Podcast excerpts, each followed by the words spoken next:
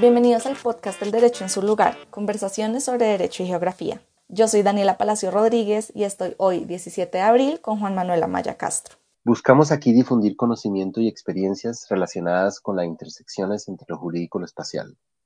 Llamamos a esto derecho y geografía. Por medio de conversaciones con personas que trabajan y estudian en estos puntos de encuentro, queremos explorar los más diversos ángulos y perspectivas de la geografía legal. Nos tomamos la interdisciplinaridad muy en serio y buscamos desarrollar aquí un vocabulario que permita articular nuevas formas de conocimiento, análisis, reflexión, reflexividad e incidencia. Hoy no les hablamos desde la Facultad de Derecho de la Universidad de los Andes como siempre hacemos, sino desde cada una de nuestras casas.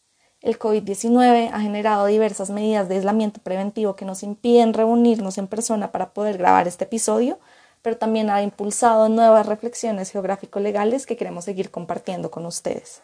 Estamos hoy conectados con María Carolina Olarte Olarte, colega en la Facultad de Derecho y vieja amiga de este proyecto de Derecho y Geografía que venimos desarrollando Daniela y yo desde hace varios años.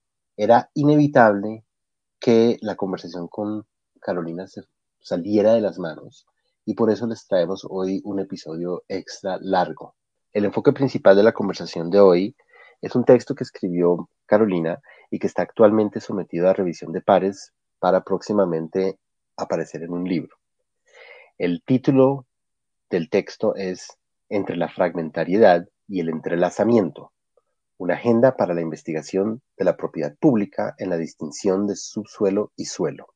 El texto trata de diferentes temas que además en la conversación abren más temas y por eso decidimos presentar la conversación en su integridad aquí. En el episodio de hoy se pueden identificar tres grandes fragmentos. El primero trata sobre la experiencia de Carolina en los encuentros propios de la geografía legal y sobre su experiencia con Juan Manuel como profesores de un curso de Derecho y Geografía. El segundo es sobre el binario entre suelo y subsuelo y su impacto en el sistema jurídico colombiano. Y el tercero y último trata sobre el abordaje que hacen las altas cortes de las dimensiones espaciales de los casos que son de su conocimiento. Si alguno quiere ir directamente a alguno de los dos últimos fragmentos o quiere escuchar el podcast en un orden distinto al que le sugerimos, pueden dirigirse a los minutos 44.50 y 56.40 respectivamente.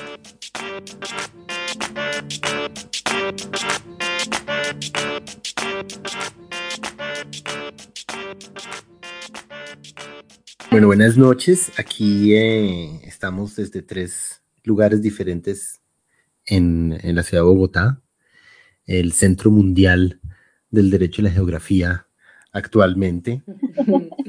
y eh, chévere tenerte con nosotros. Finalmente ya en el último, en el último podcast hice referencia a, tu presencia eh, como invitada especial del podcast, así que súper, súper, súper que, que puedas estar con nosotros. Claro, pues tú y yo eh, we go back, como se dice, en este tema. Hace unos años incluso dictamos un curso sobre Derecho y Geografía juntos, lo cual fue una, una experiencia muy chévere, y muy intensa. Y yo me acuerdo, no sé, podemos de pronto empezar así como un como, como hacer reminiscencia, reminiscencia, eso se dice así en inglés, en español digo, reminiscence. Sí. Em, eh, sobre ese, curso porque me acuerdo que, fue toda una experiencia, digamos, tratar de, eh, de tener esa conversación en una facultad de Derecho eh, con estudiantes de pregrado en ese momento em, y ver las diferentes, digamos, esto, eso genera todo tipo de retos de, traducción, de explicación, de expectativas, de, de del típico de, las, de, las, dinámicas de socialización que suceden en una facultad de Derecho.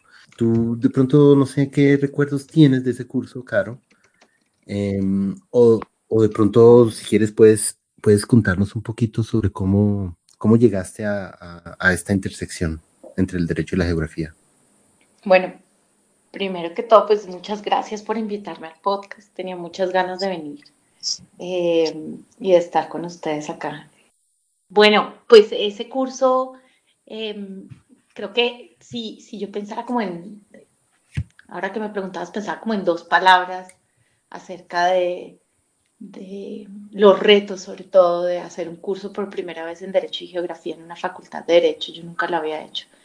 Y mm, los retos y también como las potencialidades que salieron de ahí, también entre nosotros dos, Juan, que creo que eso abrió muchos campos de investigación, pero muchas alianzas, que creo que en los estudios de Derecho y Espacio las alianzas son fundamentales. Entonces, eh, estas, como las dos palabras que se me vinieron a la cabeza fueron seguridad y mm. representación. Entonces, eh, eh, frente a la, noción de seguridad, una de las cosas que más me impactó de ese curso con estudiantes de pregrado es eh, la ansiedad de los estudiantes de derecho por tener seguridad discursivas. y un poco que creo que lo, lo compartimos, Juan, y es esa esa ansiedad que tenían los estudiantes eh, frente a una manera de entender el derecho que es básicamente desestabilizadora de nociones, de las nociones del derecho, de las nociones que tienen supuestos espaciales muy fuertes, que lo que hacen es todo lo contrario, desestabilizar el derecho. Eh, como los estudiantes, o no todos, pero sí muchos, eh, entraron en pánico, porque nos decían que ellos habían eh, estudiado derecho y eh, algunos de ellos eh, dijeron de manera muy, muy fuerte eh, que el derecho para ellos era una fuente de seguridad y de respuestas ciertas y correctas. Entonces, que, que, su esquema de comprender el mundo a través del derecho se rompía con un curso como el de Derecho y Geografía, que les exigía identificar supuestos espaciales, entre otros aspectos. Eh, entonces eso fue algo como, como me dejó, que me dejó impactada porque era una de las reacciones que yo no me esperaba en, en un curso de, de, de, este tipo. Y la otra palabra que es representación eh, tiene que ver como con el mayor reto y que es con, un reto con el que yo creo que nos vemos todas las personas que intentamos romper eh, purezas disciplinares. Eh, y es que el curso de Derecho y Geografía obliga o exige eh, cuestionarse como las estéticas del derecho y la manera como representamos lo material. Y, evidentemente el curso para quienes se sintieron eh, cuestionados en el buen sentido por, por los temas que abordamos, pero también quienes se sintieron cuestionados en el sentido de una cierta amenaza epistemológica fuerte es la dificultad de, los abogados y abogadas, eh, primero para lidiar con representaciones de lo material, que está, que lo que yo sentí es que está por fuera eh, de sus cotidianidades y de, y de la manera de entender el derecho, pero también las dificultades que tenemos de aquí, yo me incluyo, de, de representar lo material. Eh, y, y siquiera hacernos la pregunta sobre la materialidad y, y, salirse de la idea que esto parece obvio porque es como una premisa fundamental de derecho y geografía, que es cuestionar cómo el derecho construye el espacio, cómo ciertos espacios tienen una dimensión política que modifican los lugares del derecho también, y cómo esto les rompía la manera de entender el derecho de los estudiantes. Entonces también es como la dificultad incluso de poder usar palabras para hablar de la representación del espacio. Digamos que el enfoque más adelante en la conversación va a ser sobre, sobre ese artículo que escribiste, eh, o capítulo, no sé, pero ese texto que escribiste eh, y que saldrá pronto a publicación, eh, y que tiene mucho que ver con esa, esa dimensión de representaciones de lo material. Pero, pero me gustaría, antes de que, de que abordemos eso de frente, de pronto explorar un poquito más, por lo menos yo, yo tengo, o sea, lo que, lo que dice sobre la seguridad y la ansiedad epistemológica que, que los dos vivimos en ese, digamos, vivimos entre los estudiantes y lo comentamos mucho, incluso lo volvimos tema durante la clase, me acuerdo, pero eso me genera muchas, muchas nociones porque en cierto sentido este podcast, eh, pues busca atraer a gente que que le, que le gusta lo que estamos haciendo em, y lo que los diferentes invitados están haciendo, pero también busca atraer a espíritus aventureros o gente que, que se meta a escuchar el podcast por equivocación. y yo creo que en cierto sentido el, el, curso también atrajo también a, a un grupo de, de, estudiantes que, que se metieron ahí por equivocación. Ellos no, no de alguna forma, eh, eh, lo, que, lo que la palabra o lo que las dos palabras derecho y geografía representan em, eh, para ciertos estudiantes no es exactamente lo que, lo que encontraron. Em, para mí, esa, esa cuestión de seguridad tiene mucho que ver con las identidades profesionales que se construyen en una, en una facultad de derecho. Em, y pues dentro de, las, dentro de todas las facultades de derecho donde yo he trabajado, pues siempre ha habido em, también diferentes ideas sobre cómo, qué es lo que se enseña cuando se enseña el derecho. Em, y toda la discusión entre si el derecho es, una, es un conocimiento técnico o si es una, digamos, más bien ligado a las, a las humanidades o a las ciencias sociales o a la misma eh, a la misma, digamos, teología em, eh, o a la filosofía. Em, eh, todo eso se ve también, digamos, se ve, esas, esas tensiones se ven mucho en este encuentro entre el derecho y la geografía, así como lo vivimos en ese curso. Em, y me gustaría de pronto tratar de, ligar esas dos dimensiones que tú señalas, la de la, de la seguridad como yo la entiendo como parte de lo que es una, ¿no? Yo estoy, yo ya me siento abogado de verdad, ¿no? Esa, esa seguridad de la identidad, que, que, que, es lo que ofrece la identidad. Em, y el conocimiento que yo manejo es el conocimiento que importa eh, en el mundo de verdad.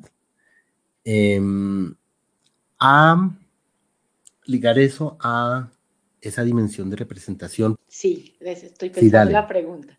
Bueno, en ese sentido, con, con, lo de la función, sobre todo la función representadora del derecho y, y el enfrentarse con la profesión legal y con lo que implica la profesión legal y cómo un, un esquema como derecho y geografía rompe ciertos presupuestos, para empezar, porque son, por eso son presupuestos y por eso son tan poderosos porque son presupuestos. Es decir, muchas veces están internalizados, se convierten en los lentes, con lo que, como tú dices, eh, el derecho no solamente eh, ve el mundo y construye una historia sobre el mundo, sino que lo interviene.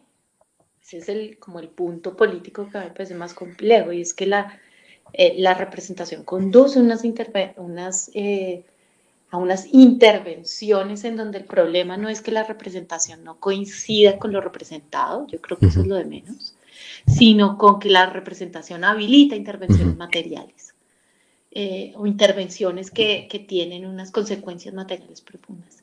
Entonces yo ahí es donde creo que es muy importante o creo que es uno de los potenciales fundamentales de la, de la geografía jurídica, en donde eh, cuando hablamos del mapa, no es el territorio, eso implica también romper, por ejemplo, el presupuesto tradicional del abordaje de, cómo el derecho entiende qué es el, qué es el Estado, qué es el derecho mismo. Y rompe con esta idea tan fundamental para la teoría del, del Estado, por ejemplo, y es que el territorio es un elemento de la soberanía, delimitado en el mapa. Eh, entonces creo que ahí el, el preguntarse por, por la representación y las dimensiones materiales y políticas de la representación eh, resulta fundamental. Y ahí, si me dejan, pues quisiera conectar con la segunda pregunta que me hacías, como cómo llego a esta vaina, que creo que es bien interesante. Eh, no, no porque sea interesante la historia, sino porque creo que esa pregunta siempre es interesante para saber cómo, de dónde vienen las personas y cuáles son las angustias y las pasiones eh, las necesidades que lo llevan a uno a cierto lugar. Eh, y, esa pregunta sobre la representación conecta muy bien con eso. Entonces, eh, frente a por qué llego yo a Derecho y Geografía, pues es es una historia interesante y esto tiene que ver con muchas cosas que todavía definen lo que escribo y que están atravesadas por discusiones con un, con un profesor de la Universidad de Warwick que se llama Ilan Wall. Y cómo todo esto empieza con discusiones con, con él mm. en el 2008. Mm. Eh, que son discusiones de café y son discusiones que además comenzaron desde algo que parece que no tuviera nada que ver con, con derecho y geografía a, primera vista. Eh, y es eh, nuestras discusiones y obsesiones mutuas por el poder constituyente. Y es que en esa época los dos estábamos obsesionados con las teorías sobre poder constituyente y queríamos salirnos de las teorías tradicionales de cómo se ve el poder constituyente, eh, el poder de la gente, y que son teorías que suscriben temporal y espacialmente eh, el poder, y lo suscriben a los orígenes o a las, a las grandes reformas constitucionales, que lo que algunos llaman momentos constitucionales, que tiene una delimitación espacial y temporal eh, muy agresiva en el sentido en que en, en, muchos sentidos pareciera que ese poder de la gente se agotara en el momento de inauguración de un nuevo Estado, de una nueva constitución. Y, y nosotros no, estábamos muy en, el, en, en, otra, en otro registro, que es el registro de los poderes constituyentes irritantes, eh, que ahí es donde empezamos a hablar de derecho y protesta. Y empezamos a hablar mucho de poder constituyente como algo que no se agota en el momento de una constituyente, por ejemplo, sino que continúa como un irritante. Y ahí empezamos a hablar de derecho y espacio. Eh, con poder constituyente, como, como, esta idea de cuál sería el espacio del poder constituyente, cómo, cómo entendemos espacialmente eh, la resistencia social eh, o los poderes constituyentes que continúan irritando o cuestionando el Estado. Y en ese momento entonces, que esto fue muy bonito y les agradezco mucho porque pensando en este podcast volví a recordar cosas importantes. Eh, de por qué estoy donde estoy. Entonces, en ese momento, mi proyecto de doctorado era sobre poder constituyente y mapeo popular. Entonces, en ese momento yo no, ya, les cuento por qué la, la, universidad en la que yo estaba, que quiero tanto, que es Birkbeck College, es una universidad en el doctorado que es reconocida por hacer estudios críticos del derecho. Y que son unos estudios críticos que se, se divorciaron, por decir, pues pelearon con eh, las teorías críticas del derecho norteamericanas. Eh, y, se, y tenían una distancia política muy grande con derecho y sociedad. Entonces eran personas, en ese momento era una facultad que todo lo que hablara de metodología le era sospechoso. Porque, eh, porque, digamos que en su momento no nos estábamos dando las discusiones tan interesantes que nos damos por, constantemente, por ejemplo, con Daniela, sobre las dimensiones políticas de la metodología y por qué la metodología es maravillosa que es el, pues, el, diablo, en el sentido en que el diablo está en los detalles, eh, y eh, el poder de las metodologías, porque en ese momento hay una reacción muy fuerte a derecho y sociedad y su confianza en las metodologías, eh, más bien con una tendencia o con una pretensión de, de, tener un, una cierta objetividad, no absoluta, pero una cierta objetividad. y una confianza en ciertos tipos de metodologías de, la, de derecho y sociedad Em, en donde no había un, cuestionamiento reflexivo sobre sus métodos. Entonces no había, digamos que yo no tenía quien me orientara y, me hubiera dicho, pues usted lo que tiene que hacer es leer sobre geografía, eh, sobre las teorías críticas de la geografía del derecho, y sobre todo en términos de metodología. Entonces, e, ese primer proyecto, mi primer proyecto de doctorado, era sobre mapeo popular y poco iba en ese momento lo que quise hacer es, eh, pues lo que quería hacer es hacer un análisis crítico de las estadísticas y de los mapas que producía el Estado colombiano alrededor de las fosas comunes y eh, de los y de los las ejecuciones extrajudiciales. Entonces, un poco eran esas decisiones de poder del Estado construyendo los mapas de la muerte y produciendo discursos alrededor de las estadísticas que en ese momento estaban eh, apareciendo en muchos lugares de, de, escándalos alrededor de eso. Y en particular, una cuestión muy específica es que uno de los paramilitares que se presentaron a Justicia y Paz eh, eh, fueron unas declaraciones de uno de estos, esto fue un poco después, pero que va a tener con el, que ver con ese proyecto doctorado que quedó frustrado, que tenía que ver con el miedo de los paramilitares a las estadísticas y a los mapas de la muerte. Y es como los eh, paramilitares, creo que este fue el igual, si no estoy mal, como él cuenta como los paramilitares, por orden de uno de los eh, jefes paramilitares, deciden cesar o terminar con las, con las, con, con, las fosas comunes, porque estaban siendo descubiertas, porque tienen miedo a que suban las estadísticas de los muertos. O sea, su miedo era un miedo de, de cómo se estaban representando las fosas comunes que aparecían constantemente en los mapas que estaban denunciando mm. eso. Entonces la idea era hacer una tesis sobre el mapeo popular en términos de la referenciación y del tipo de conocimiento local para identificar sus muertos. Eh, y cómo eso eh, podía ser leído como una forma de poder espacial y como un poder constituyente irritante de la construcción de Estado en ese momento alrededor del paramilitarismo. Eh, entonces eso se cae por, pues porque no tenía cómo, no, mi director es maravilloso, pero digamos que no, pues me apoyaron, pero eso terminó dando un giro también, un giro muy bonito que del cual no me arrepiento hacia la economía política de la justicia transicional. De todas maneras, ahí siguió el espacio de manera permanente y armamos un grupo muy interesante donde estaba Ilan Wall, estaba Paola Pascuali y estaba alguien que yo le digo mi amor geográfico que se llama Rory, Rory Rowan, que trabaja hoy geografía crítica y crítica, haciendo críticas al antropoceno. Entonces, con este grupo, más o menos como en el 2009-2010, hicimos un workshop eh, sobre derecho y espacio y ahí fue donde ya entré propia, o sea, como ya empezamos a, a vernoslas con ciertos textos, pero muy desordenado, pues esto era lo que encontrábamos porque nos gustaba, que a alguien le gustaba algo y rotaba el texto y entonces ahí fue donde empezamos a leer a Soja, a Don Masi, a Valverde, me acuerdo mucho que vimos a Don Masi y a, y, a, y a, Hardy, fuimos a verlos en, una presentación. Y, eh, y, de ahí pues ya, ya un poquito más, más sólidos, entonces cuando con Ilan escribimos un artículo que se llama La ocupación del espacio público en Bogotá, y es sobre la toma de, por parte de múltiples, de, cientos de desplazados del parque del tercer milenio. Y el artículo, entonces ya el artículo sí es como un engagement de verdad con la geografía jurídica. Y la, el objetivo era leer esa ocupación como una forma de construcción de espacio público. Entonces, en contra de la lectura institucional de que eso era una invasión de espacio público, pues la, nuestra, pues el artículo iba más a que la toma, al llevarlo privado, la vida privada de los desplazados, tomarse el tercer milenio, hacerse visibles, era una forma de construcción de espacio público y no de invasión del mismo.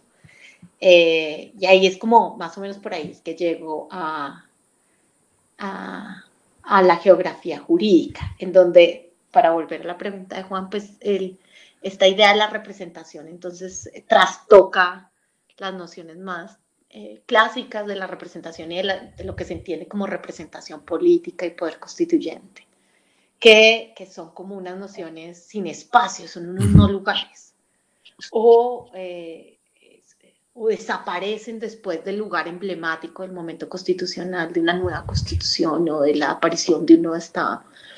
Entonces, desde ahí es que nos vamos a ver eh, cómo el espacio puede ofrecer unas maneras de, es una, o más bien la geografía jurídica es como una guerra para mí, en términos de, herramientas políticas y académicas, es una guerra por la representación, eh, una disputa por, por, representar de otra manera. Sí, que en cierto sentido, pues yo, yo, yo a veces entiendo la, el derecho a la geografía como parte de una, de una tradición o de una una serie de olas críticas eh, antiformalistas. Em, ¿no? El derecho y la sociedad, o sea, que el derecho y la sociedad no son dos cosas diferentes, eso pues en un momento dado, hace 100 años, se volvió un argumento así muy, muy crítico. Y, veo al derecho de la geografía también como, como ofrecer una serie de, de críticas que, que, en cierto sentido lo que dicen en, en los términos de representación en cierto sentido lo que dicen es justamente eso, ¿no? Es, es em, usted derecho, o sea, usted instituciones jurídicas, usted profesión jurídica, usted académicos doctrinarios, dogmáticos, ustedes cumplen un papel de representación, pero ustedes no lo reconocen como tal. Y esa forma de no reconocerlo como tal eh, les permite eh, neutralizar un montón de voces o un montón de perspectivas o, les permite mm, no tener que mm, responsabilizarse por las consecuencias de esas representaciones. Claro, y ahí, y ahí esto se, conecta como con, eso que dices, si es, ahí quisiera resaltar un punto político metodológico, y es que cuando hacemos derecho y geografía, eh, pues yo personalmente sí estoy en una disputa frente a quienes desde el formalismo nos dicen, por ejemplo, de manera constante, lo que usted hace no es derecho. Claro. Y entonces, a pesar de que defiendo absolutamente por razones, eh, por razones que incluyen razones de estrategia jurídica, porque a mí sí me interesa disputarme el derecho, eh, eh, en, esa, en esa discusión yo sí quiero personalmente posicionar el proyecto del análisis del espacio y del derecho dentro de discursos jurídicos y como derecho. Eh, no, no, es una apuesta por hacer análisis externos, ni y, y, ahí hay una disputa particular en cómo vemos el derecho y las, las facultades, y es una disputa por salir del binomio del análisis tradicional de la teoría jurídica entre los puntos de vista internos y externos del derecho, como esa manera de analizar la teoría jurídica tan compleja y tan profundamente aespacial y ahistorizante en los dos sentidos. Y ahí entonces, claro, quienes usan y representan el derecho con sus supuestos espaciales acríticos, pues estudiar eso, identificar cómo los abogados y las abogadas hacemos eso, va dirigido a una función crítica y es ver cómo y quién utiliza las definiciones y las representaciones del derecho y en qué, en qué lugares se usan y con qué objetivos. Por eso digo que eso no está separado ni siquiera del litigio y no está separado tampoco de disputas que parecieran ser disputas reservadas a los formalistas. Y ahí creo que es muy importante o creo que es muy útil, por ejemplo, en, en esa es otra cosa que parece que no tuviera nada que ver y es mi obsesión y Juan lo sabe y yo creo que Dani también es pues que yo quiero llevar el derecho y la geografía al derecho administrativo. Y si hay algo que es formalista en el derecho público, es el derecho administrativo. Porque el derecho constitucional uno tiene los principios y con los principios hace cosas maravillosas. Hay una cierta ductibilidad en los principios que permite una apertura eh, conceptual y en algunas ocasiones un poquito de apertura espacial, en la medida en que se ven enfrentados de otra manera con los usos sociales del derecho. Pero el derecho administrativo es una cuestión impresionante en términos de legalidad, una confianza en el silogismo jurídico profunda. En, términos de representación, que es que, que, yo también creo que la representación no es solamente la representación del entorno y de lo que intuitivamente podemos de, entender como material, sino yo hablo incluso de representación de los textos mismos. Es decir, el texto jurídico mismo como una materialidad y no hay nada más a espacial o, eh, y, de alguna manera formalista que, por ejemplo, la acción de donde si uno quiere ganar un caso, tiene que hacer un caso de doble columna. Y cuando digo doble columna es que hay que decirle al juez, eh, A no se corresponde con B, por lo tanto es nulo. Ah. El ejercicio, o sea, la, la materialidad de los textos, de la de la manera como se, incluso como se construyen los párrafos. Es una materialidad de doble columna, de un binarismo entre ilegalidad y legalidad profundamente compleja. Eh, y que tiene una confianza muy fuerte en, esa, en, en, un análisis eh, muy silogístico, pero además que pocas veces se cuestiona, si no ninguna, sus supuestos espaciales. Y una de las cosas que yo sí quiero hacer en mi vida en el mediano y largo plazo es llevar los análisis espaciales al hecho. Pues me hace... Y eso busca no solamente ver las relaciones de poder, sino darse disputas sociales por el derecho muy específicas. Y es que, que en eso del hecho y que tú lo presentabas, que es la, pues como eso, esas otras categorías estabilizadoras del derecho, que es la responsabilidad.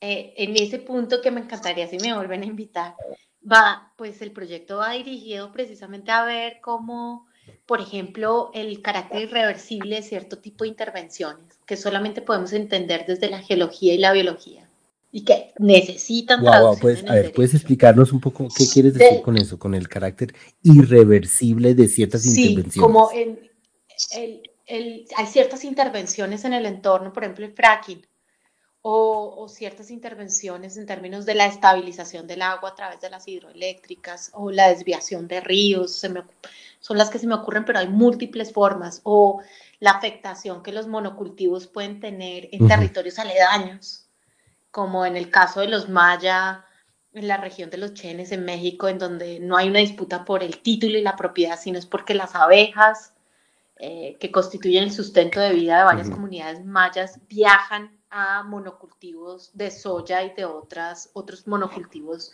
genéticamente modificados, las abejas viajan. Entonces es un, es un flujo y en ese flujo eh, eh, entra en contacto con, con, eh, con, organismos genéticamente modificados y se transforma radicalmente la miel que producen las abejas al punto de afectar los modos de vida de los chenes. Entonces es un análisis de la relacionalidad y del territorio que al derecho le cuesta mucho ver. Ese, caso es muy interesante, además llega a la Suprema Corte de México. Pero entonces ahí eso va atado un poco con lo de los monocultivos, las intervenciones como la del fracking, eh, ciertos casos de afectaciones del agua, como en Hidroituango, en donde hay eh, un punto de no retorno o un punto de irreversibilidad espacial y temporal en el sentido de que la intervención es tal que produce algo que estamos trabajando con Adriana Martínez que le llamamos como los, los fantasmas geográficos. Y esos fantasmas geográficos es que eh, es tal el carácter de irreversibilidad, o sea, las consecuencias socioambientales, biofísicas de las intervenciones de un territorio determinado, que lo único que queda para poder identificar un, un terreno es su, correspondencia con el mapa geográfico, con el mapa en el sentido tradicional.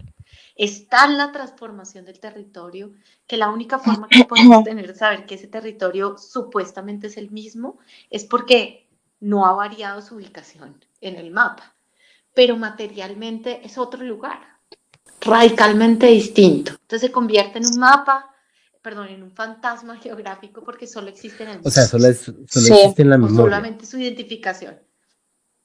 En la, en la memoria y en el mapa. En el mapa, no sé, la región de una, una región afectada gravemente, pues sigue existiendo en la identificación en el mapa tradicional. Sí, como en su georreferenciación, si quieren. Como en sus coordenadas. georreferenciación. Sus coordenadas siguen existiendo, pero materialmente ha llegado a un punto de no retorno de irreversibilidad tal que, eh, que el lugar en términos sociales y políticos, pero también biofísicos, materiales, es otro totalmente. Hablando de la irreversibilidad de muchas intervenciones en el territorio y en los lugares y cómo estas intervenciones puede convertirlos en no lugares, creo que vale la pena retomar una de las propuestas eh, que tú conoces muy bien y que hizo en otro momento eh, Luis Sánchez Ayala, que es profesor del Departamento de Historia y Geografía de la Universidad de los Andes y que también ha sido, pues, afortunadamente nuestro invitado en este podcast. Luis tiene un capítulo en su libro, déjame, el libro se llama mm, Acaparamiento Territorial, Impactos Socioespaciales y el capítulo se llama Las grietas del carbón y trata precisamente sobre la irreversibilidad de los efectos que ha tenido la minería en el Cerrejón y su relación con nuevas formas de despojo. Creo que mm, es un libro supremamente interesante eh, para reflexionar sobre el tema de la irreversibilidad y todo lo que tú nos estás diciendo y que no solo pues es de gran interés para nosotros tres, como personalmente lo sé, sino también para todas las personas que nos están escuchando. Es uno de los ejemplos que, que, lo presenta él claramente, pero pues Luis Sánchez y Diana Ojeda también con los paisajes del despojo, con los desiertos verdes, como donde hay eh, plantaciones durante décadas y décadas, eh, por ejemplo, de banano en algunas áreas de la costa. Eh, y pues esa, la irreversibilidad aparece desde hace décadas en, en, las aproximaciones de los movimientos sociales que luchan con la herida colonial o la persistencia colonial. Con, no sé, los, ahí está Silvia Rivera Cusicanqui, ahí están los NASA, y es la, esta noción de no retorno y de, y de reversibilidad, están ellos desde hace décadas. Como, y, pues es uno de los, de, los, de los pilares de los teóricos críticos del antropoceno. Y es el, el pues la idea de no retorno, pues entra a, a delimitar los horizontes del antropoceno. Pero volviendo ahí con la pregunta o con la intervención del Juan, sobre, sobre esto de la responsabilidad y mi obsesión con el derecho estatal es, yo se lo decía alguna vez a, no sé si ustedes lo conocen, a Daniel Ruiz, que es un antropólogo que viene trabajando hace tiempo eh, la idea del territorio relacional frente a las afectaciones a las espiritualidades de ciertos grupos indígenas, que es muy interesante. Se le decía a Daniel y es mi, mi angustia con la, mi angustia y mi y mi vocación, bueno, no vocación, como mi interés por la geografía jurídica, eh, va más bien es a, una angustia de traducción. Y es todo esto cómo lo traduzco al derecho. Porque esto está, evidentemente, esto, esto lo han evidenciado desde hace rato en la antropología, eh, en los estudios del antropoceno, que son estudios interdisciplinares, son muy pocos los estudios jurídicos sobre el antropoceno. Eh, y en los estudios de los movimientos sociales y la descolonización, y es esto cómo lo traducimos en el derecho, cómo lo traduzco yo en términos, por ejemplo, de responsabilidad estatal, que es, que es una manera de, construir el entorno y el espacio como muchas veces como un lugar o con unas escalas que son, que son escalas que ni siquiera permiten hablar de lo irreversible que apenas están abriendo a, otras escalas temporales, que son, por ejemplo, lo de los derechos de generaciones futuras, pero que en realidad difícilmente entran o tienen los, los elementos en, en, el derecho de, por ejemplo, de la, de la reparación integral o de la responsabilidad o los contratos estatales, por ejemplo, que tienen unas escalas temporales y espaciales muy, muy cortas y que no cuentan con elementos suficientes para, ni siquiera para narrar. Es muy difícil generar la responsabilidad.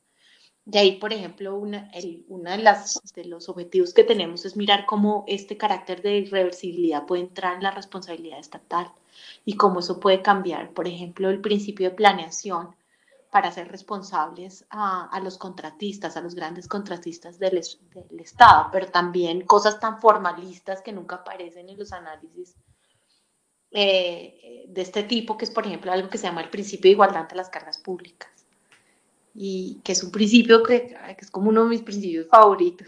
Quiero hacerme una camiseta de I love principio de igualdad de las cargas públicas. Y es, que, y es el principio de, de, qué es lo que se le puede pedir a los ciudadanos. ¿Qué se tiene que aguantar un ciudadano? Básicamente, eso es para decirlo en palabras legas. Y es qué es lo que se le puede pedir a un ciudadano que se aguante. En el momento en que haya un límite, eso se convierte en un tipo de daño antijurídico que no se tienen que aguantar. Pero cuando uno ve los análisis de reparación eh, o de responsabilidad estatal, pues eso pareciera que, o, mi miedo es que pareciera que, por ejemplo, la igualdad ante las casas públicas se rompió hace rato, que eso no lo estaba aplicando. Entonces, el ejemplo es Doña Juana, cuando hubo invasión de ratas y de moscas eh, por, eh, porque se rompió el botadero de basura, se apareció en todas las noticias y hay una decisión del Consejo de Estado sobre la reparación y las reparaciones además de ser ínfimas, ínfimas, ínfimas y además de que todo el sistema de reparación a las personas afectadas quedan personas muy vulnerables, pues no tiene ningún tipo de esquema metodológico para ni siquiera para entender espacialmente cómo se lee eso. Entonces las reparaciones terminan siendo absurdas porque ni siquiera hay una reflexión sobre las escalas de la reparación sobre por qué adoptan ciertas escalas y ciertas indemnizaciones. Entonces, para allá, para allá me gustaría ir. Es que me, acordé, me acordé de una experiencia que tuve cuando, er, cuando era estudiante em, en, en, Holanda y visitamos a una, en, un paseo que, que, hicimos por las instituciones europeas, visitamos a una firma de abogados enorme, enorme en Bruselas, que hacía derecho europeo, súper lujosa, con sillones de, cuero y todo, em, y un abogado, un abogado que olía a dinero. Eh, y yo me acuerdo así como con un poquito de espíritu rebelde y provocador, yo le pregunté cuál es la función de esta firma en la sociedad. Y la respuesta nunca la olvidaré eh, porque el, el, tipo estaba un poco ebrio de la atención ¿no? y del discurso de, de que somos aquí los máximos, eh, que empezó diciendo, pues somos los arquitectos de la sociedad, y eso, esas palabras las dijo él, somos los arquitectos de la sociedad. Pero a medida que iba avanzando, se le iba desgastando su metáfora, y básicamente terminó, bueno, pero al final, al fin del día tenemos nuestros clientes y tenemos que representar sus intereses. Entonces, empezó con arquitecto y terminó, pues él, él no utilizó la, la, metáfora, pero yo la utilizo. Eh, plomeros, somos plomeros que destapamos tubos. Eh, y yo creo que esa, esa, esas, eh, eh, esas diferentes metáforas captan un poco em, esas, esas dimensiones del derecho que, por un lado, el, derecho es súper constituyente, súper fundacional, eh, eh, aborda preguntas enormes. Em, y no podemos entender ninguna sociedad, ningún, ningún ordenamiento sin, em, sin las, las, preguntas normativas y, y, y, las preguntas constituyentes y, y, todas esas cosas, pero al mismo tiempo el, el, derecho también tiene esa dimensión súper, súper, súper concreta de plomero que em, em, responde a preguntas de responsabilidad muy concretas. Y, y hay momentos, y, lo que tú estás diciendo un poco sobre el, carácter irreversible tiene una resonancia actual, y, y perdónenme es que estaba obsesionado con la pandemia. Iba a aparecer. Tenía que aparecer. Eh, y, y una de las cosas que surgieron con los abogados, por lo menos los abogados internacionales, que es un poco mi, mi tribu, em, fuera, eran cuestiones de responsabilidad.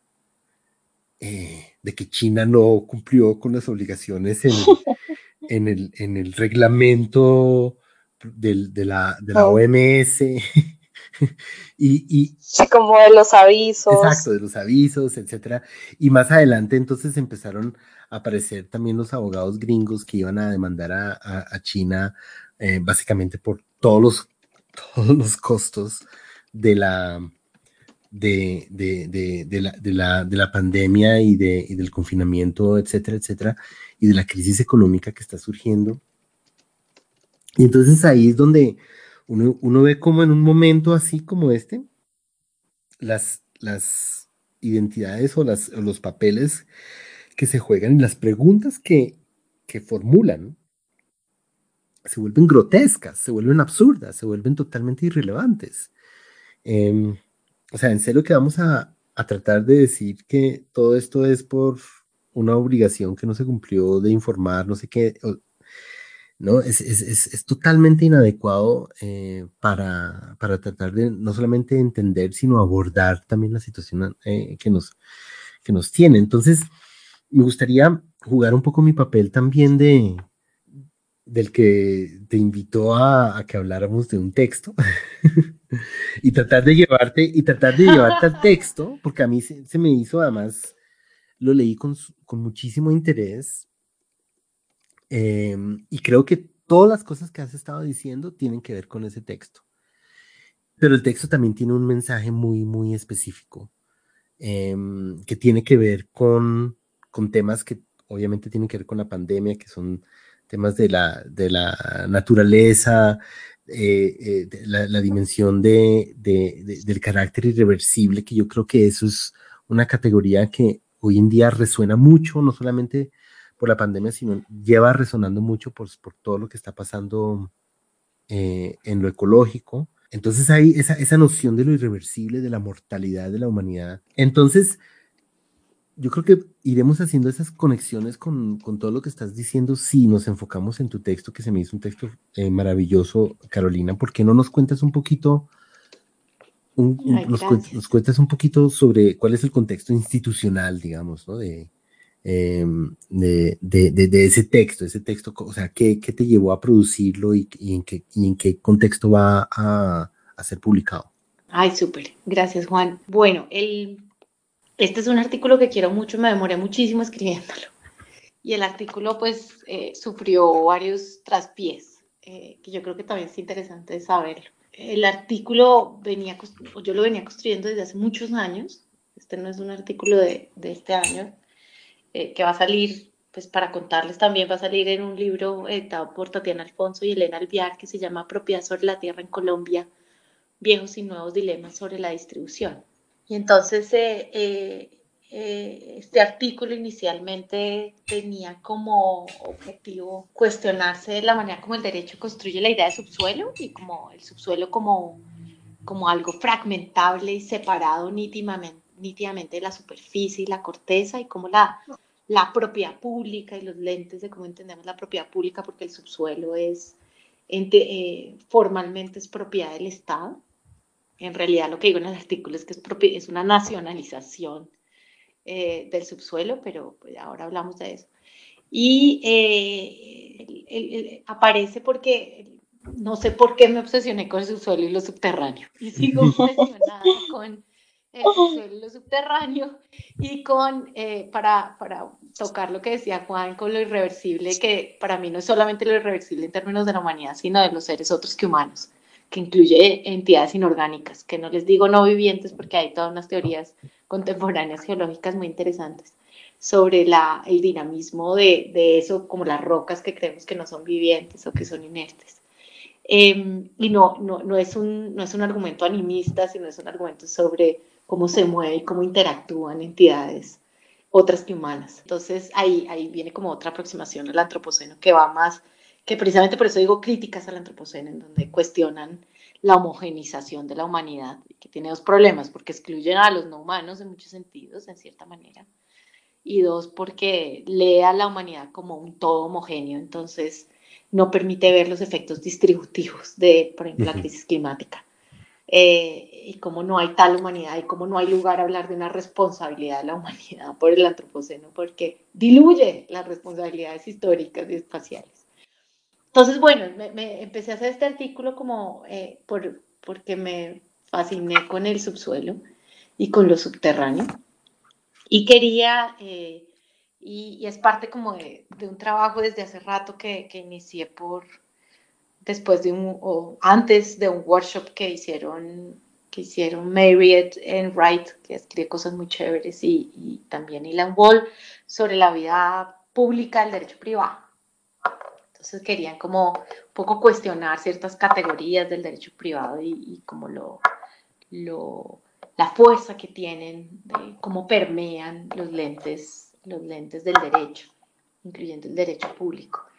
Y entonces el, el artículo, o empiezo a hacer este artículo pensando en, en cómo hay eh, una confianza muy grande eh, en los procesos de formalización. Entonces, eh, como en el escenario transicional colombiano y en otros, eh, eh, hay, una confianza muy fuerte de, algunos funcionarios, de muchos funcionarios y académicos en, la formalización, entendida como la entrega o la, el aseguramiento de la propiedad privada y, de la delimitación de la propiedad como una manera de responder a problemas estructurales de desigualdad y violencia como la del conflicto. Entonces, la, la idea de formalizarle la tierrita al campesino como, como una solución. Entonces, si bien eso es cierto y puede ser muy importante en muchos escenarios, venía muy preocupada en la medida en que me daba cuenta siguiendo estas teorías del despojo completo y complejo, que para despojar no necesariamente se tiene que sacar a alguien de su tierra. Eh, y que el despojo con frecuencia en el derecho eh, desde los esquemas del desplazamiento y de, la ley de desplazamiento que creo que es del 98, 97 y los desarrollos jurisprudenciales y como la apuesta de muchos funcionarios comprometidos con eh, algún tipo de reparación o de respuesta integral a quienes han sido despojados, en que hay formas de despojo complejo en donde no hay necesidad alguna ni, eh, de la, violencia explícita, entendida como la, violencia del grupo que llega al margen de la ley y saca a alguien de, del lugar en donde tiene una posesión o una propiedad, y que, y que entregar un título y formalizar un, terreno no necesariamente responde a los despojos. Y una persona puede ser despojada, eh, despojada de su territorio sin ser expulsada físicamente del mismo. Entonces, en esa época estaba pensando mucho en una figura que es como el, el desposeído, pero propietario. Es decir, personas que tienen la propiedad, pero que siguen siendo personas desposeídas por diferentes formas que si quieren ahorita las, las abordamos. Em, eh, y entonces, eh, por eso escribo, escribo esto pensando en las, en, el, las diferentes formas de intervenir en el subsuelo, que no solamente es el fracking, sino puede haber formas de intervención en el subsuelo para extraer agua o unas modificaciones de la composición biofísica de la capa vegetal o del subsuelo que tienen consecuencias profundas en la transformación que puede llevar a, lo que decíamos de la irreversibilidad. Y entonces eh, quería hacer un artículo de geografía jurídica muy sexy, eh, muy de geografía jurídica sobre eh, los supuestos espaciales y las luchas por la representación del subsuelo, cómo se representa incluso los movimientos antifracking. usan con frecuencia las representaciones de la institucionalidad del subsuelo y del suelo, o sea, incluso los movimientos de resistencia asumen la distinción entre uno y otro en sus representaciones, eh, en los en, en, los pósters que usan, por ejemplo, eh, a pesar de que su discurso va para otro lado. Y entonces, en ese momento, eh, iba para allá este, este, este artículo y, el objetivo era ver cómo el derecho construía esa distinción y, y construía como como un fragmento el separable del suelo al subsuelo y específicamente cómo eh, el derecho construía el subsuelo como un contenedor, un contenedor de recursos. Entonces, tal cual, imagínense el, como un, un container o un vaso que está lleno de pepitas, que son los recursos naturales, y que eso y esa es la manera como, pues lo que quería mostrar era cómo eh, normativamente se estaba construyendo esta forma de ver el subsuelo, que es una representación que habilita la extracción y que elimina en muchos casos o hace muy difícil, por ejemplo, pedir reparaciones frente a las afectaciones relacionales del territorio, a cómo, por ejemplo, es, resulta después imposible en un territorio aledaño por la modificación biofísica del suelo y del subsuelo o la degradación que puede generar la, intervención del subsuelo, eh, como hace imposible una economía, generar una economía solidaria y campesina o mantener un modo de vida particular. O sea, digamos que hay, diferentes formas de, leer, de leer tu artículo, ¿no? Entonces, eh, por un lado está la historia jurisprudencial de la Corte Constitucional que asume la temática de del suelo y subsuelo. por otro lado está eso, eso que acabas de decir de la construcción o la representación, pero la representación, como lo dijiste tú, la representación que habilita intervenciones, o sea, entonces la, representación que la Corte hace para poder eh, llegar a ciertas conclusiones. Em, y, y pero, pero, pero hay una, hay una, hay una dramática, hay, hay, un drama en tu historia, hay un drama en tu historia y es el drama de una corte que, que, que asume, digamos, ese papel de, de, de alguien que tiene que contar una historia del mundo, ¿no? Eh, y llegar a lo que uno espera siempre de una corte, ¿no? El juicio salomónico, eh, la inspiración divina que, que, hace las, las, cosas imposibles del derecho, que es ser, ser justo en lo, en lo macro y justo en lo micro, em, responder a las preguntas grandes y responder al caso individual.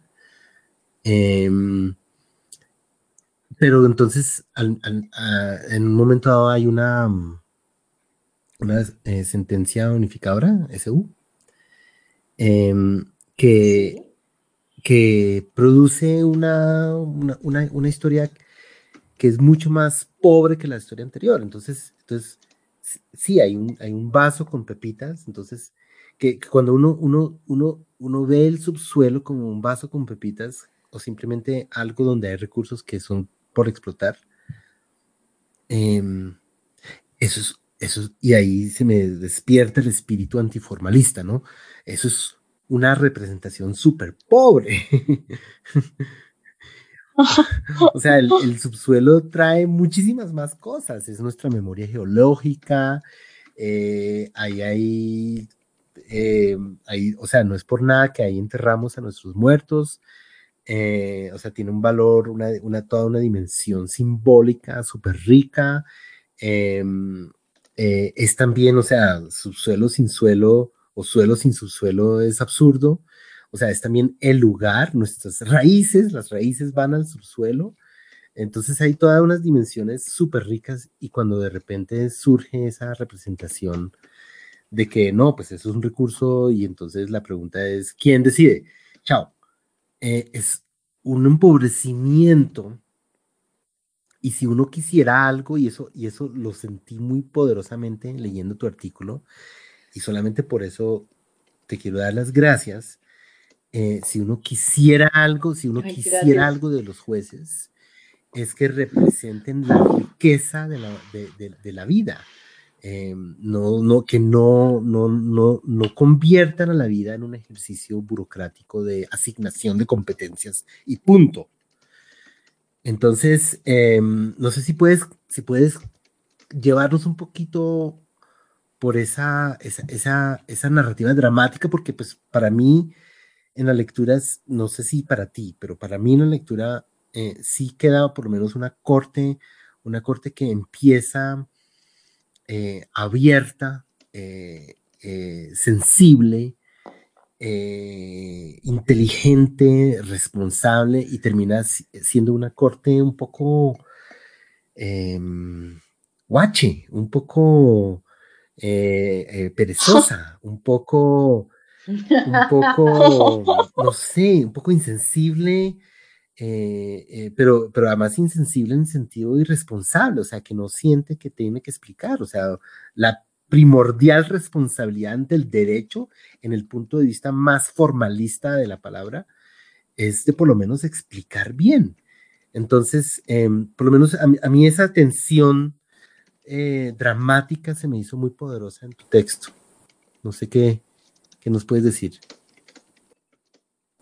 Ay, pues gracias Juan por esa lectura. Me alegra un montón porque, además sí fue mucho tiempo empleado en, algo que, que, me toca mucho. Eh, y ahí va el cuento. Y es, pues esto iba a ser un artículo muy sexy de geografía jurídica y aparece esa sentencia. Entonces, ese era un momento muy importante. Eh, era un momento en donde en muchas partes del país se estaban llevando a cabo consultas populares en las cuales eh, eh, movimientos sociales, pero también diferentes personas que no eran parte del movimiento empezaron a entender lo que significaba que ellos eran los directos afectados por las intervenciones del territorio. Es decir, las consecuencias materiales inmediatas y más eh, fuertes las iban a vivir los habitantes de esas áreas. Entonces la consulta popular, que era un mecanismo, eh, por decirlo de alguna manera muy general, eh, un, mecanismo de participación que, no estaba, que no era el centro de atención de la academia, ni tampoco los movimientos, empieza a convertirse en una herramienta fundamental de organización social y de concientización espacial. Y una concientización espacial además muy dolorosa porque es la concientización concientización espacial por consecuencia de vivir, eh, vivir con lixiviados, eh, vivir con piscinas de lixiviación, vivir con modificaciones del territorio que hacen imposible continuar con, con las economías campesinas solidarias que existían o con sus modos de vida, eh, transformaciones del paisaje radicales. Eh, y otro aspecto que es fundamental y es la, la, reconvención laboral que hay en los lugares donde hay grandes conflictos ambientales, es decir, como la gente tiene que cambiar su, eh, su manera de trabajar o el tipo de modo de vida productivo que ha tenido, la manera como eh, desarrolla su trabajo. Y entonces, él, en ese momento, cuando está la disputa, la disputa en la corte, yo creo que muchos, muchas personas que estaban metidos en el cuento de las consultas populares, estábamos tranquilos. Y estábamos tranquilos porque la Corte venía en un reconocimiento muy tímido, como digo en el artículo, porque el reconocimiento es tibio, pero era un, un, intento de la Corte por pensarse eh, indirectamente las consecuencias eh, materiales de las intervenciones del territorio, de pensarse el espacio de otra manera y con ello pensarse de otra manera la, eh, la, las facultades y las competencias de los municipios para proteger el patrimonio ecológico y para decidir sobre los usos del suelo. Entonces estábamos tranquilos porque veníamos desde el 2014 con la C-123, porque había un reconocimiento tímido de algo obvio, que no obstante, si ustedes preguntan los chismes al interior de la Corte, no fue tan obvio en su momento. Y es algo tan obvio que es algo así como el agua boja, pero algo tan obvio como si usted interviene, si usted interviene el subsuelo, necesariamente va a afectar el suelo. Para poder entrar a los subterráneos, usted tiene que afectar la corteza. ¿Sí? Eso, e, e, ese, eso que parece tan obvio, eh, para muchos de nosotros fue muy importante. En ese, en ese reconocimiento hubo, como decía Juan, un compromiso, un salvamento de voto que, que, que también que cito en el, en el artículo que, que, es el salvamento de voto, que es el resultado de una discusión entre eh, al interior de la Corte por, eh, por, tratar de entender y saber cómo, cómo representar o cómo hacer legible en términos jurídicos eso que parece tan obvio, que es que intervenir en subsuelo implica afectaciones en el suelo. Y entonces aparece esta sentencia, yo no me la esperaba. Yo creo que nadie o, o muchas personas no se la esperaban. Y es una sentencia en donde básicamente la Corte dice no se puede usar más la consulta popular como mecanismo de participación que defina las disputas sobre si debe intervenirse o no el subsuelo para la extracción de recursos naturales no renovables. Entonces, eh, eh, pues fue un golpe doloroso y doloroso para, para mí en términos de, sí, de rigor jurídico, pero también eh, muy problemático para eh, los movimientos sociales y las personas que estaban utilizando la consulta popular como una manera de concientizarse espacialmente de las consecuencias materiales de la extracción.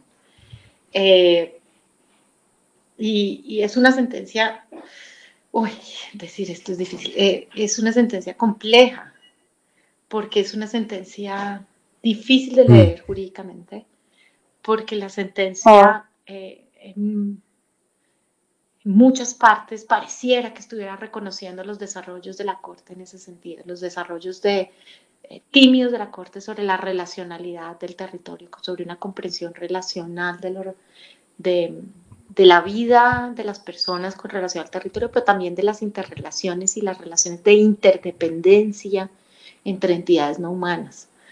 Em, entonces es una sentencia muy difícil de leer, muy, muy difícil de leer, porque eh, pareciera que la Corte estuviera reiterando su preocupación y, su compromiso con las consecuencias y daños que pueden resultar de esta obviedad que, no, es, que no, es tan obvia para el derecho, que la intervención del subsuelo puede generar afectaciones al suelo y puede generar afectaciones al subsuelo mismo.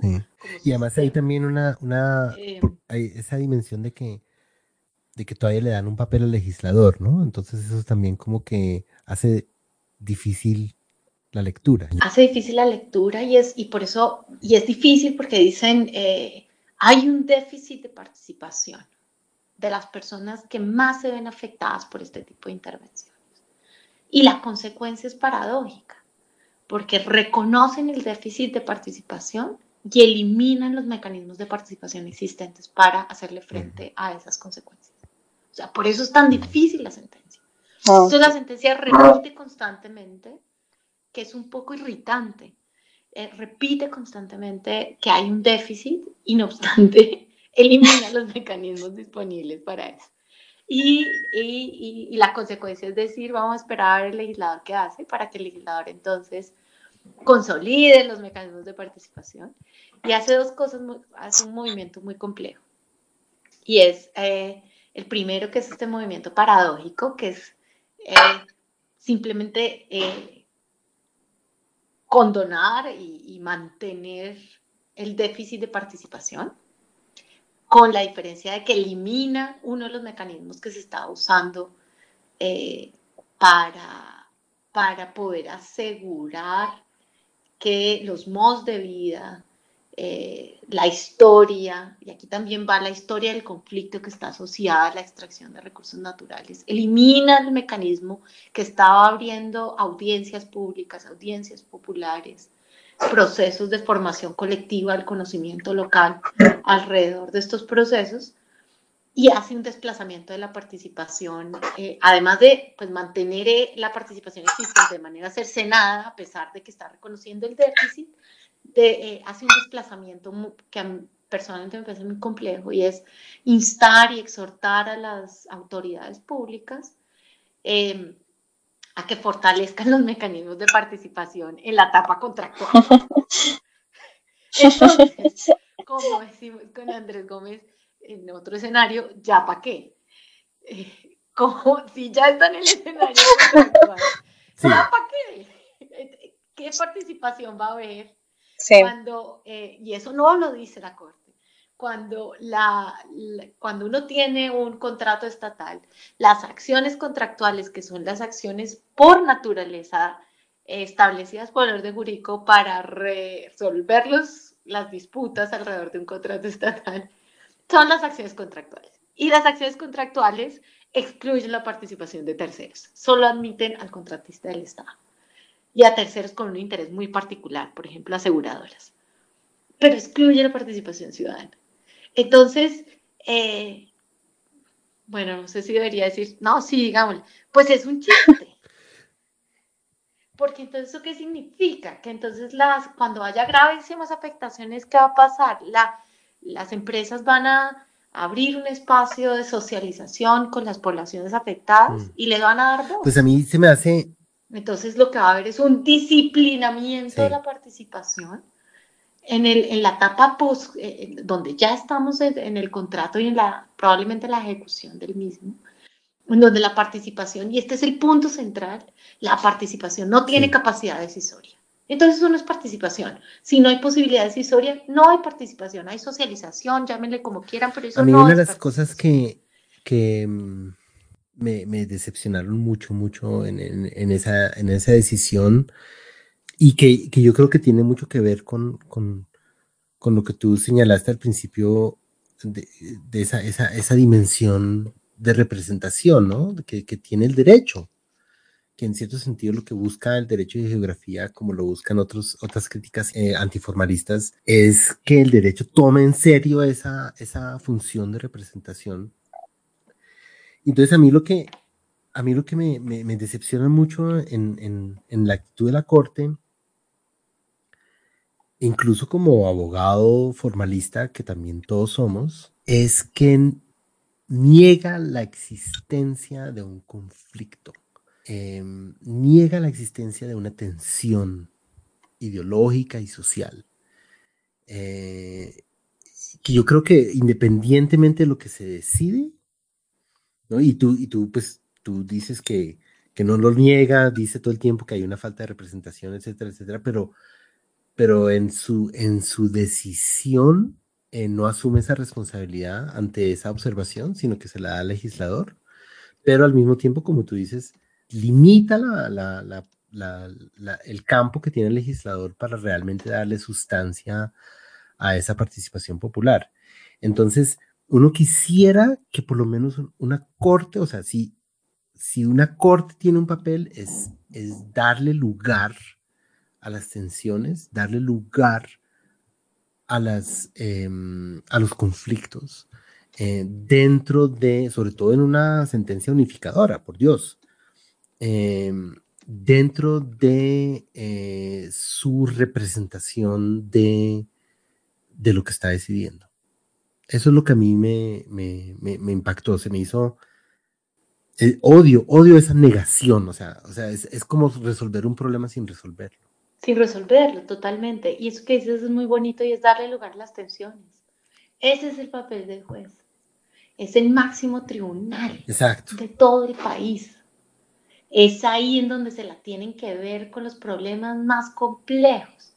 Entonces es, es, es un poquito eh, apabullante que quien tiene el máximo poder en términos de ser guardas de la Constitución y en términos formalistas, el formalismo tiene mil dimensiones. El formalismo puede ser muy importante y ha tenido unos desarrollos contemporáneos fundamentales. En los términos más, incluso en términos formalistas, como dice Juan, es, ese era su papel. Y es, si hay alguien que puede vérselas con temas complejos, pues es la Corte. Y si no es la Corte, ¿quién? Si tiene la, es su responsabilidad. Y ahí en el formalismo, pues va uno de los problemas que quería resaltar y es, en el formalismo, pues incluso uno en términos constitucionales puede haber un problema muy grave y es reitera lo que venía diciendo antes la Corte mm. y dice que simplemente está reiterando lo que decía antes la Corte, pero su decisión es contraria. Entonces uno lo que incluso podría decir es que la Corte no está cumpliendo con sus propios criterios ni con la carga argumentativa que tiene la Corte para separarse de eso que estaba afirmando, que estaba alegadamente reiterando. Por eso digo que es una sentencia muy difícil de leer, muy compleja, y la dificultad de lectura se traduce en una dificultad de control democrático. Entre más difícil de leer, más difícil es hacer el, eh, el control democrático. Y ahí viene otro problema y es eh, que lo que hace esa sentencia, pues esa es mi hipótesis, hipótesis es que renacionaliza el, el subsuelo, que para un lector o una lectora desprevenida podría leer esto como un argumento de izquierda, en donde a veces de manera muy ingenua se, eh, se cree que la nacionalización es una forma progresista de lidiar con recursos ecológicos. Y resulta que aquí no. Aquí hay una nacionalización del subsuelo de facto porque está prohibida constitucionalmente. Porque precisamente la Corte del, 91 habla de la propiedad del subsuelo en cabeza del Estado para no hablar de la nación. Porque la nación está representada por el orden centralista. Y el Estado como propietario del subsuelo en la Constitución del 91 es el Estado entendido como la nación las entidades territoriales, municipios y departamentos y la ciudadanía. Pero lo que hace la sentencia es renacionalizar, es decir, volverlo a poner en cabeza del orden central, porque es la nación la que termina disponiendo, gestionando los recursos a partir de un argumento burocrático perverso y es la propiedad construida a través de quien dispone y gestiona los recursos no, la propiedad, no el análisis de quién recibe el daño y quién recibe las consecuencias. Eh, y entonces yo lo que creo es que hubo un cambio constitucional. Esto es un golazo tremendo. Eh, y en esa medida se construye algo que, presentando una versión de este artículo, David Delany le puso el, derecho a destruir. Y el derecho a destruir no en términos de, no sé, el postestructuralismo de la destrucción como un potencial político, sino de la destrucción de lo irreversible. Es decir, el de, es la construcción desde la Corte Constitucional de la posibilidad de destrucción absoluta e irreversible y la condonación por parte de la institucionalidad judicial de eso, de destrucción total, que genera algo que es algo que espero escribir pronto que que es, pues, yo le digo la nueva nuda propiedad desde la geografía jurídica. Y es eh, la figura de la nueva propiedad en el derecho civil y en el derecho de propiedad implica que cuando uno entrega el uso de la propiedad, pero mantiene la titularidad de la propiedad, eh, siempre tiene que cumplirse una condición para que el uso retorne al propietario. En este caso, como hablamos de propiedad pública, eh, se supone que eh, lo que entrega el Estado para explotación tiene que volver al Estado después de la explotación. Y de todas maneras la propiedad sigue siendo del Estado, la propiedad, el, subsuelo es inembargable. Eh, Pues mira, em, eh, y, no se puede vender. Y ahí, ahí solo quiero mostrarlo de la nueva propiedad y es una nueva propiedad, una nueva nueva propiedad en donde el bien que retorna nunca es el mismo. Es decir, estamos creando una nueva propiedad, una antinuda propiedad porque el Estado entrega para explotación territorio determinado y de nuevo los fantasmas geográficos lo que vuelve es un territorio totalmente distinto. Es otro bien, pues, por decirlo de otra manera. Ya digamos que habiendo escrito el texto, habiendo pasado por las diferentes etapas en las cuales uno pasa cuando uno ¿no? define y, desarrolla un, texto, si yo te pregunto, oye, yo también quiero hacer derecho y geografía, ¿qué, es lo que tengo que tener en mente? ¿Cómo superar esa, ese complejo que tenemos, todos, incluso los más aventureros, el complejo que tenemos de depender de una identidad y una epistemología? Bueno, esa pregunta es muy difícil. Uy, eh, eh, uy, no sé cómo decirlo sin sonar terriblemente. bueno, lo primero es como si me preguntaran ¿Cómo hacer esto en Derecho y Geografía? Creo que lo, primero es eh, generar o poder llevar la mirada al, a, lo fluido y a lo dinámico.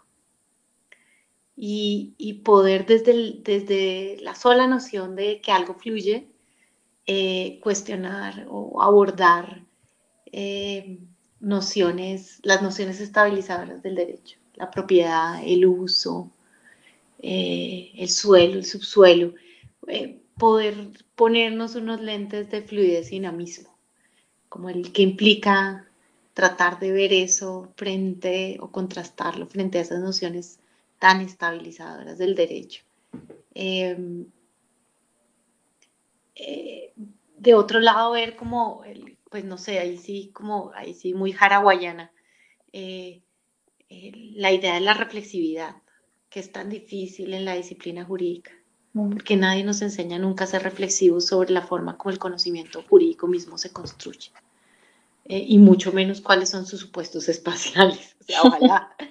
y, y, sí creo que eso es parte como de una conciencia metodológica que no es ni siquiera es una cuestión de geografía jurídica, sino es en general eh, una demanda al derecho y a la academia jurídica.